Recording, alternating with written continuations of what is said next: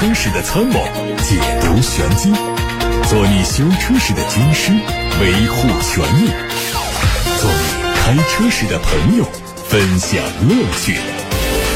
调频九二七，傍晚六点半，董涛说车，只和车友在一起。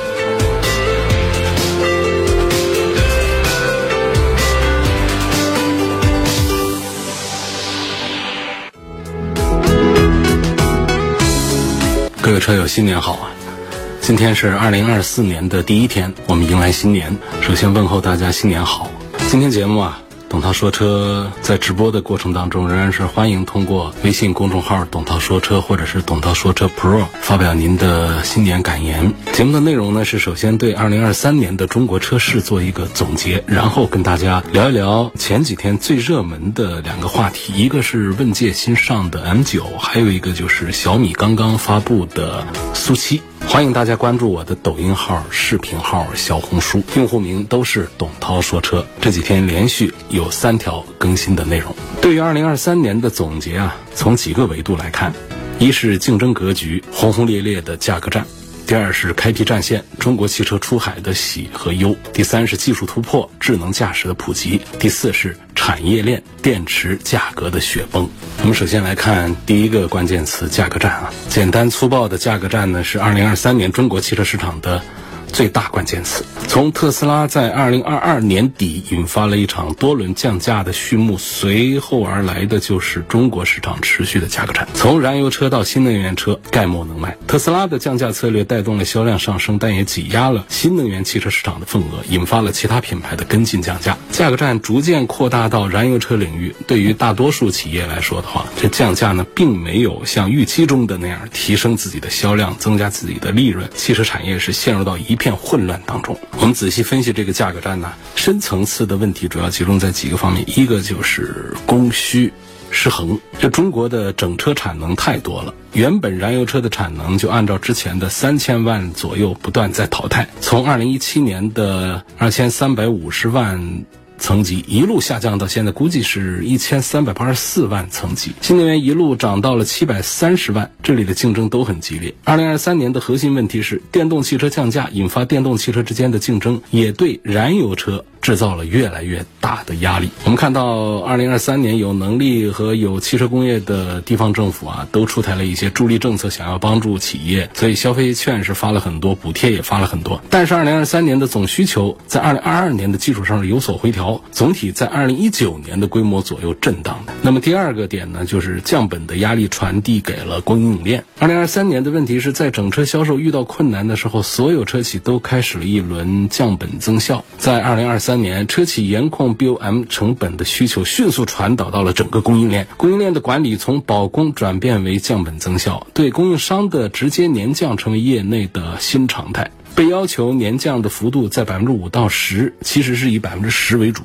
对部分价格突出的，甚至要求一次性降低百分之十五到二十以上。在中国市场上，份额比盈利更重要。份额指的是营收和现金流，盈利就指的是毛利。二零二三年。降本的花样特别多，商务谈判、成本更低的材料、缩减供应链环节、国产替代、集中采购、模块化减员和自动化提高等等，能做的都在做。第三个层面的问题就是质量和发展。当然，这里有问题的呢方面还比较多。如果说整车和供应链只是为了竞争，都不赚钱了，谁关心质量安全呢？这门生意就变成了。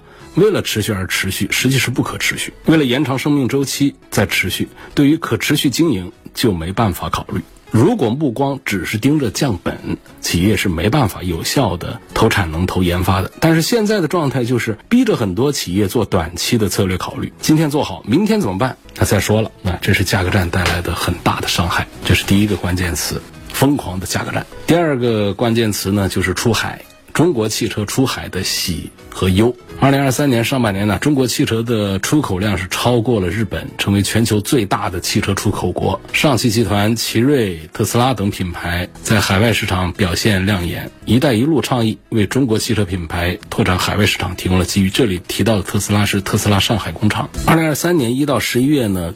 我国的汽车出口达到了四百四十一万辆，同比增长百分之五十八，第一次超过日本，成为全球第一大汽车出口国。二零二三年实现出口五百万的规模，中国汽车产业逐渐崛起，汽车品牌的综合竞争力不断提升，中国汽车的出口价格也在上升，尤其是新能源汽车。二零二三年前十一个月总共出口了就超过一百万辆，达到一百零九万辆，成为中国汽车产业在全球竞争中的一大优势。第二个点呢是出口增长的可持续。欧盟对中国汽车产业发起的反补贴调查呢，成为出海路上的一道隐患。我们在今天节目就不展开说了。从销售区域来看，也是过于集中。二零二三年一到十一月，对俄罗斯出口了八十四万台，是最大的单一市场，增长了七十多万台。其次是墨西哥是三十七点六万台，增长了三十三万台，这两个区域就增加了一百万。我们可以理解，中国的增长这一波市场呢，还是存在一些考虑的。有很多区域不可能持续依靠出口来满足。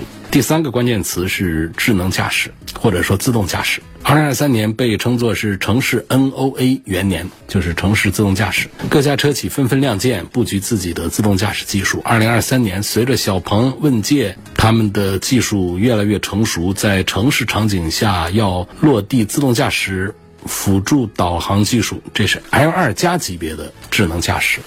城市 NOA 的推广呢，就标志着智能辅助驾驶下半场的开局，对车辆的加速、续航还有车机都提出了更高的要求。车企开始使用轻地图，轻地图呢就是不再依赖于高精地图，不再依赖于网络，把智能驾驶的竞争从高速路环路开始向城市。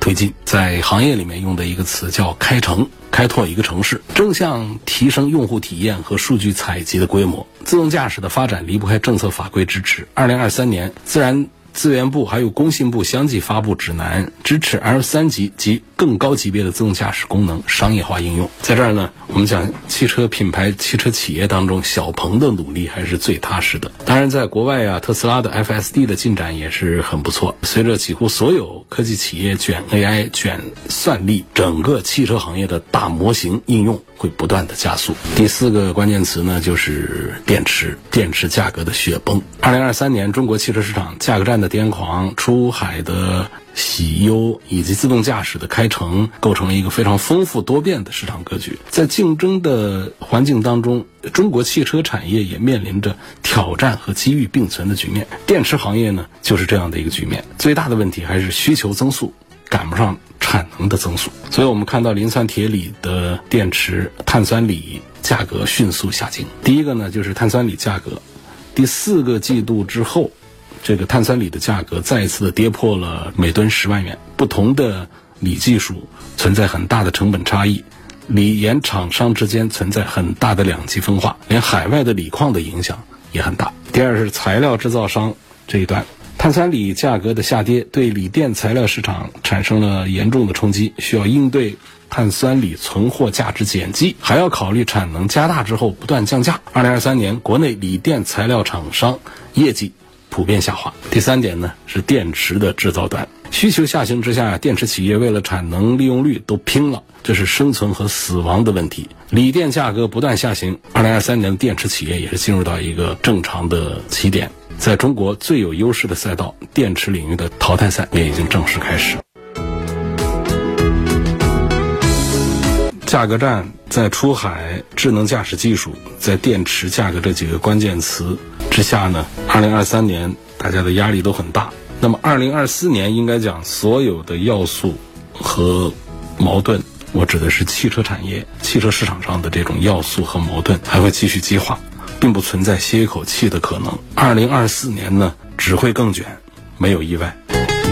那么在二零二三年去年的年底的，就是最后一周呢，汽车圈有两个新的东西，当然也可以叫两个车型，因为这个小米的车呢，实际上还没有正式上市，只是它的技术发布，但仍然是围绕着苏七这款新产品来。在二零二三年底呢，就是两款重磅的新车型发布，一个呢是华为的 M 九，一个就是小米的苏七。在今天节目，我们也抽时间跟大家把这两个车的技术点分析一下。首先说问界 M 九这个车的定位呢是全尺寸的智能豪华 SUV。应该说，这个豪华这个标准呢，其实一直在变。豪华汽车的定义也变得越来越苛刻。智能座舱、自动驾驶、强悍的性能，一个都不能少。新的豪华趋势正在形成。那么，究竟谁才会成为新豪华汽车代表呢？问界 M9 想试一试。有着华为基因的问界 M9 几乎是囊括了这个标准的所有的维度。那么，它十二月二十六号做的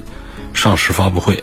这个华为标准呢，就在豪华汽车圈被确立下来。这个车呢，用的是华为的智能科技全家桶啊，这个旗舰 SUV。它上市两天时间，据说就获得了两万个订单的出色成绩。所以这个车呢，亮点还是很多。我们盘一盘啊，第一个呢就是座舱。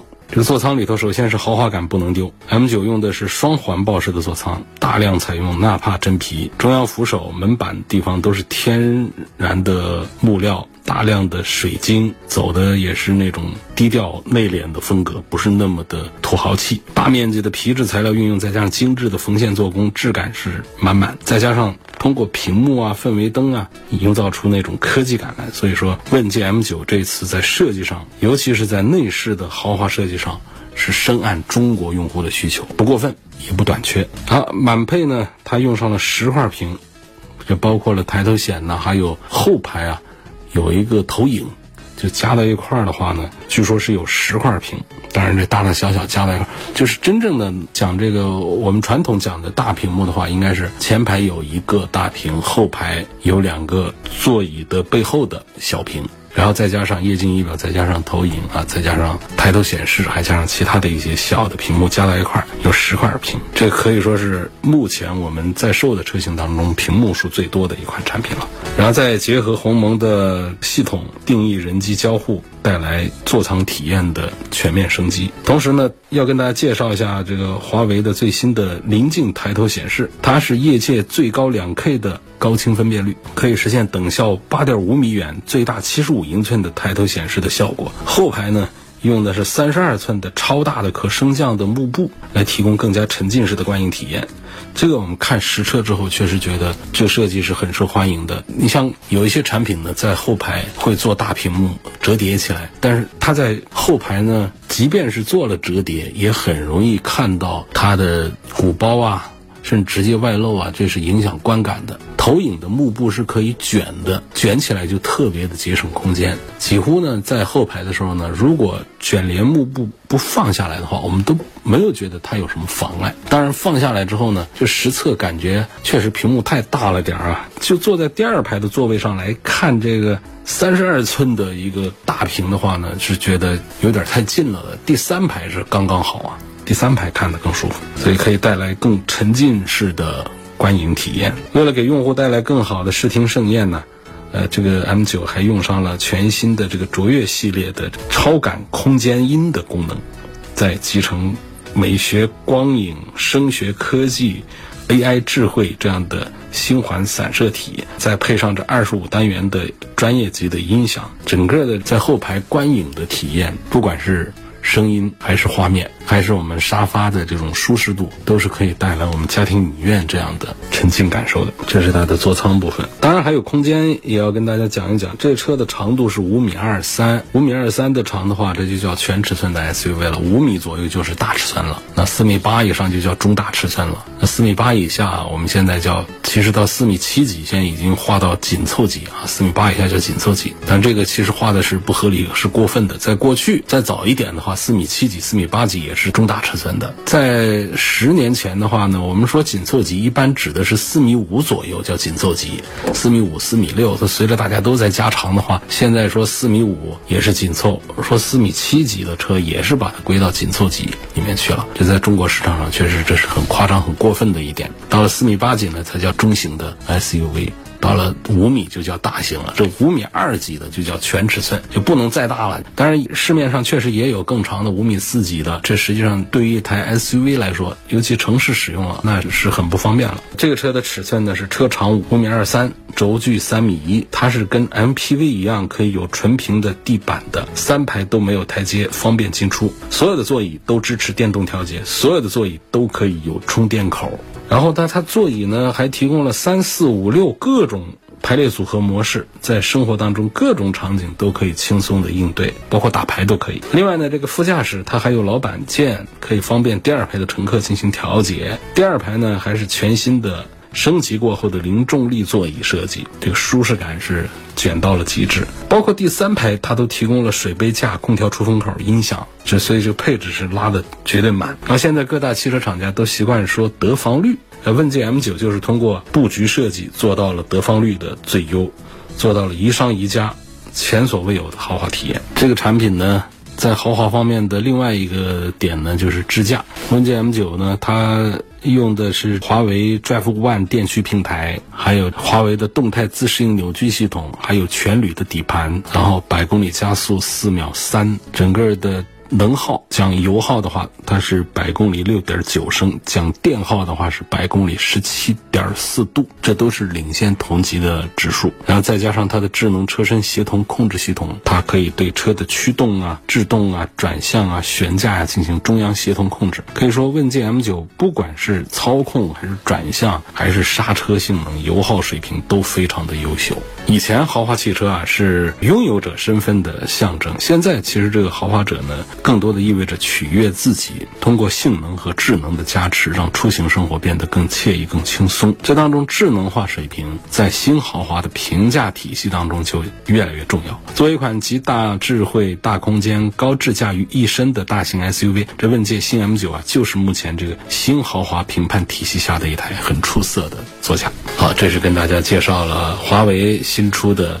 全尺寸的智能豪华 SUV M9 的一些信息。接下来要跟大家聊另外一个重磅车型，也是这几天特别火的一个话题——小米汽车。苏七，这小米汽车的技术发布会呢是上个星期在北京开的啊。小米董事长雷军在台上用三个小时时间，把小米苏七从内到外所有的信息完完整整的呈现了出来，除了价格没说之外，然后上市的时间也没说，说是再等几个月价格就出来了，因为那会儿就上市了，预计应该在四月份的北京车展上，那是一个非常好的上市的一个机会。所以在今天呢，我们就在节目里跟大家复盘一下小米苏七，说各方面都喊出遥遥领先啊，当然他们没有说到遥遥领先。这这个词，大家理解来说是很多方面的参数第一，技术唯一。那我们在今天节目就跟大家来盘点一下。当然，在说这个车型的技术之前呢，跟大家先要分享一下我个人对小米苏七这个起名的理解。这个也在董涛说车同名的抖音号、小红书。视频号上啊，用一种通电话的这样的一种形式啊，做了一个演绎啊，跟大家也是讲解了一下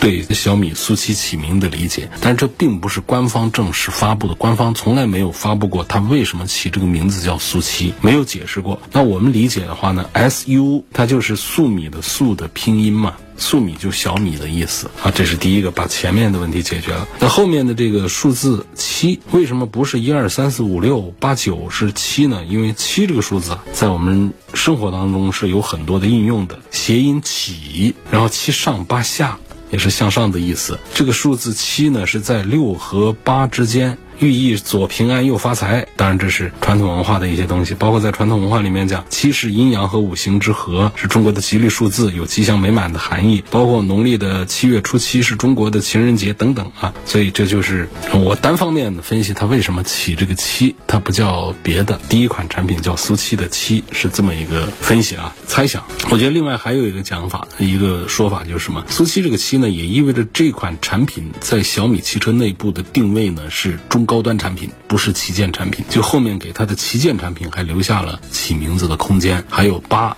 还有九可以用，当然前面也给入门的产品留了空间，一二三四五六。一般来说，一那是更入门的、更小的、更便宜的车，二三四五六，所以它可用的空间是非常多的。这样的起名的方式在汽车行业里面是比较多见。你像那个宝马就讲一二三四五六七八，实际上是有八系的啊，一二三四五六七。这个我们常说这个七系是最高端，它其实还有，然后还有奥迪的。也这么说，奥迪有 A 一，有这个大家很熟悉的 A 四，然后有 A 五、A 六、A 七、A 八，所以这是关于小米的苏七这个名字的理解。好，现在我们来说车。说车的话呢，重点的一个点要说它的外观设计了。这个外观设计，一方面讲就是这车子确实挺漂亮的啊，但另一方面讲呢，就原创度是并不高的，大的元素都是借鉴的别的名车的，尤其从侧面。网上很多的对比图片看得很清楚，跟那个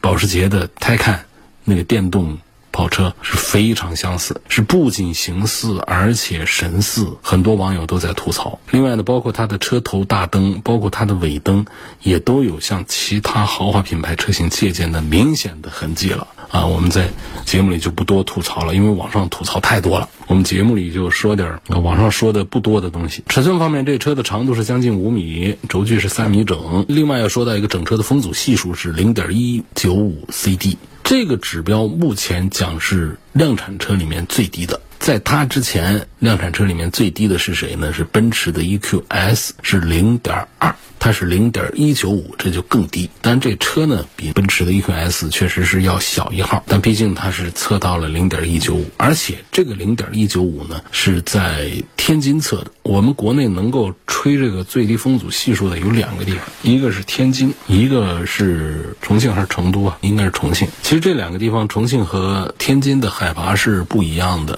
天天津的海拔要低一些。那么它测的零点一九五的话呢，实际上如果在重庆再测的话，很。可能会测出更低的数字出来，当然这个我们就只是一个猜想了。风阻系数那么重要吗？无论是燃油车还是电动车来说都很重要，尤其对于电动车来说是特别重要。因为当一个汽车的行驶速度越快的时候，它的能源消耗当中为克服风阻所做出的努力所占的比重是。越来越大的，所以如果能够有效的降低哪怕零点一的风阻系数的话，可能会让它的续航里程啊增加个小几十公里，这样的努力就非常的值得，非常的必要了。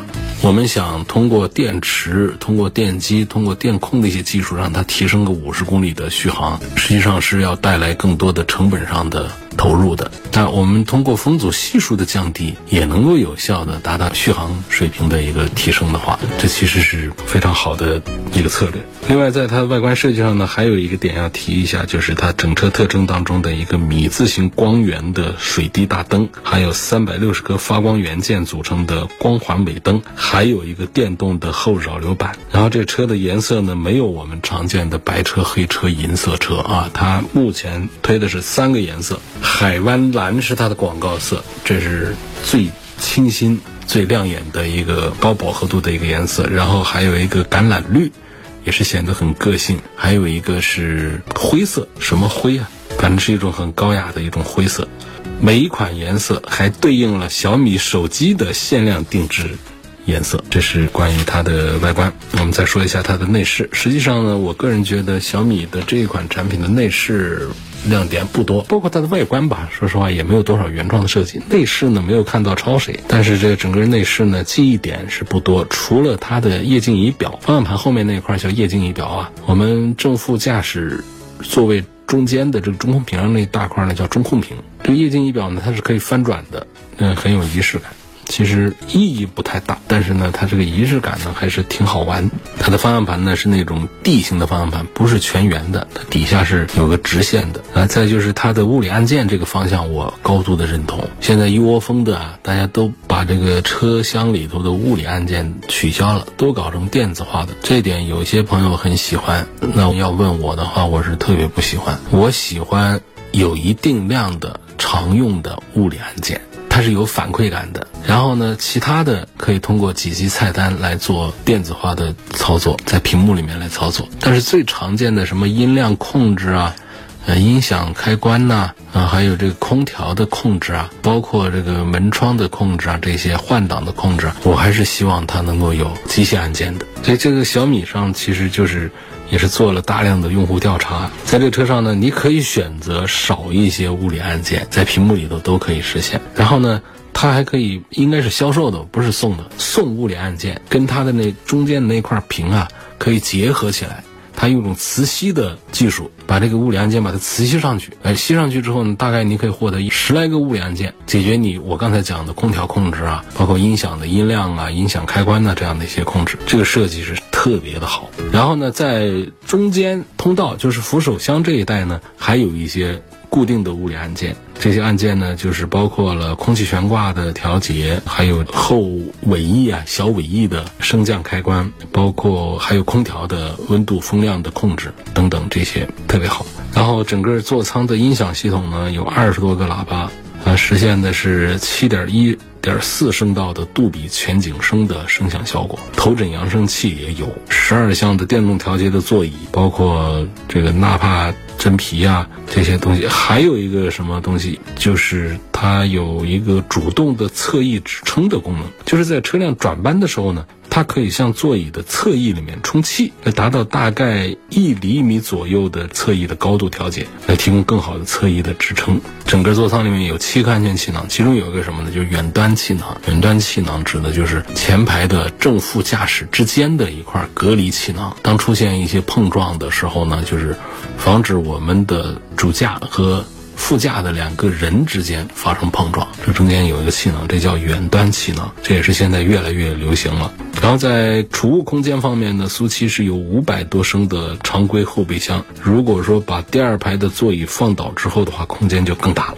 嗯，还有在空间方面呢，还有一个就是它的整个座舱的玻璃面积有五点三五个平方，面积最大最通透的部分呢，就是全景天幕，就是整个天幕是镀银的工艺，可以隔绝百分之九十九的紫外线和红外线，不需要担心暴晒，只会给你带来通透那种宽敞的感受的营造，所以在整个车厢里头的感受呢，各方面都还是比较完美的，没有什么。问题。然后智仓方面呢，可能今天我们的节目时间比较有限啊，还剩下五分钟就要结束了，后面还有其他内容，所以就留到明天的节目跟大家介绍智能驾驶这方面的东西。智能驾驶包括电池、电机这各方面，包括底盘都有它自己研发的一些东西，一些技术上的亮点。明天的节目跟大家分享。好，今天就到这儿，感谢大家收听和参与。今天晚上的董涛说车节目，今天是二零二四年的第一天，我们迎来新年，再次的问候正在听节目的听友网友，新年好！欢迎大家关注我的抖音号、视频号和小红书，用户名都是董涛说车。这几天连续有三条更新的内容。